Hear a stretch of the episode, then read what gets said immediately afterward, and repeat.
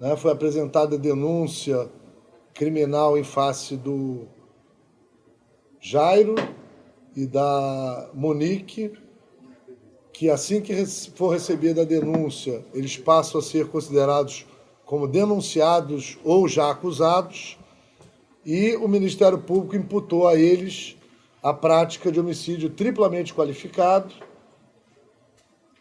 Ao acusado Jairo, três crimes de tortura que foram verificados no bojo da investigação criminal, uma no dia 2 de fevereiro, uma na data de 12 de fevereiro e uma em data não precisa, não determinada, mas nos dias derradeiros do mês de fevereiro ainda.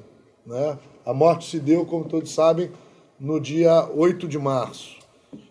A Monique responde ao homicídio por omissão, né? a posição da mãe nessa relação é uma posição de agente garantidor e na qualidade de genitora e garantidora da integridade física do seu próprio filho, ela se omite o tempo todo desse relacionamento, ela permite que a criança fosse agredida sistematicamente. Então ela responde por crime omissivo, na modalidade de omissão imprópria, né, ou chamado também de comissivo por omissão. Ela responde a duas torturas, porque na primeira tortura, em que ela foi avisada no dia 2 de fevereiro, é, é, é onde ela toma ciência dos fatos, pelo menos é o que a investigação traz né, de concreto ao Ministério Público. Então, a partir daí, ela já é sabedora de que essas agressões vinham acontecendo no interior da residência, que o acusado Jairo vinha chegando sistematicamente mais cedo em casa, que ele vinha levando a criança para o quarto do casal e que ele vinha agredindo essa criança ao longo do mês de fevereiro. É, em relação a Monique, ela responde a, a um delito de falsidade ideológica, porque quando ela vai ao, hospital na, na, data de 13 de fevereiro levar o, o Henri, que tinha sofrido agressão no dia 12, ele ficou com dor no joelho, ela vai tirar um, um raio-x do joelho do menino e ela declara, como todas as informações que a gente tem no curso da investigação, são todas declarações de todas as lesões que o menino sofria, era queda da cama, era queda da cama, era queda da cama, e ela preenche um boletim de atendimento médico, inserindo falsamente um dado, coisa que ela sabia ser falso, porque ela teve a, a movimentação de mensagens trocadas entre ela e a babá Tainá. Então ela insere no documento uh, uh, um elemento falso que ela sabia que não, não, não correspondia à verdade e ambos respondem por coação no curso do processo. Foi plenamente delineado no curso da investigação que tanto o acusado Jairo quanto a acusada Monique tentaram de todas as formas intimidar, cercear, manipular depoimentos. Tem trechos de conversas que constam da extração de dados é, do celular do acusado Jairo que ele sugere a irmã tem que tratar bem a ex-mulher, tem que tratar bem a ex-namorada, tem que ver o que, que faz, elas precisam falar o que a gente quer. E todos esses elementos conduzem à certeza de que havia ali também a prática de uma coação no curso do processo. E por derradeiro, eles também respondem por fraude processual, porque já na madrugada é, do dia 8, sabedores de que a criança teria que passar pelo Instituto Médico Legal, ou seja, é, existia uma equipe médica no hospital que determinou que um atestado de óbito não poderia ser dado na velocidade que o casal pretendia e na forma com que o casal pretendia.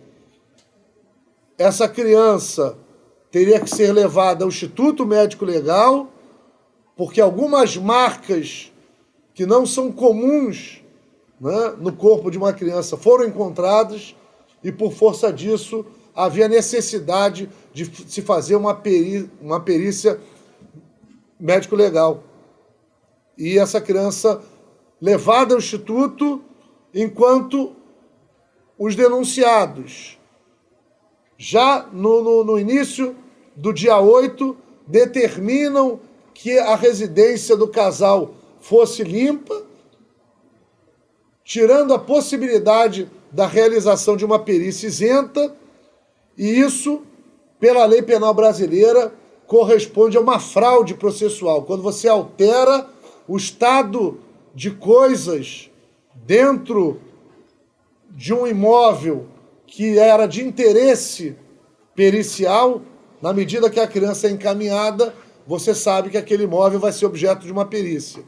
Então, eles alteram a, a, a situação da coisa, vindo a responder também pelo crime de fraude processual. É óbvio que uma eventual não decretação da prisão dos acusados pode fazer com que essas testemunhas fiquem atemorizadas. Isso está bem claro no, no, no, requerimento do pedido de prisão. A gente cita exatamente todos os, uh, os elementos informativos que fizeram com que o Ministério Público, corroborando uh, o requerimento da polícia, uh, otorgasse esse pedido à Justiça da prisão preventiva. As cartas foram levadas em consideração. É, eu acho que a investigada, naquele momento, ela optou é, por revelar esse conteúdo direto para a imprensa, ao invés de colocar é, é, essas posições dela nos autos.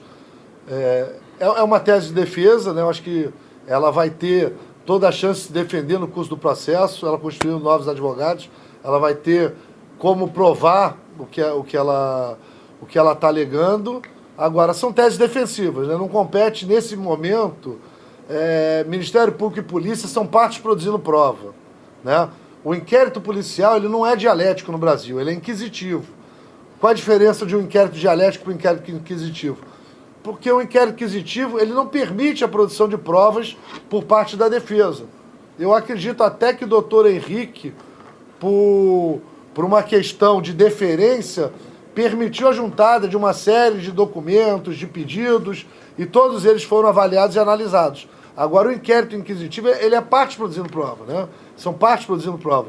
Na justiça, a história muda. Você deixa de ter a, inquisição do inquérito e passa a ter a, a dialética do processo.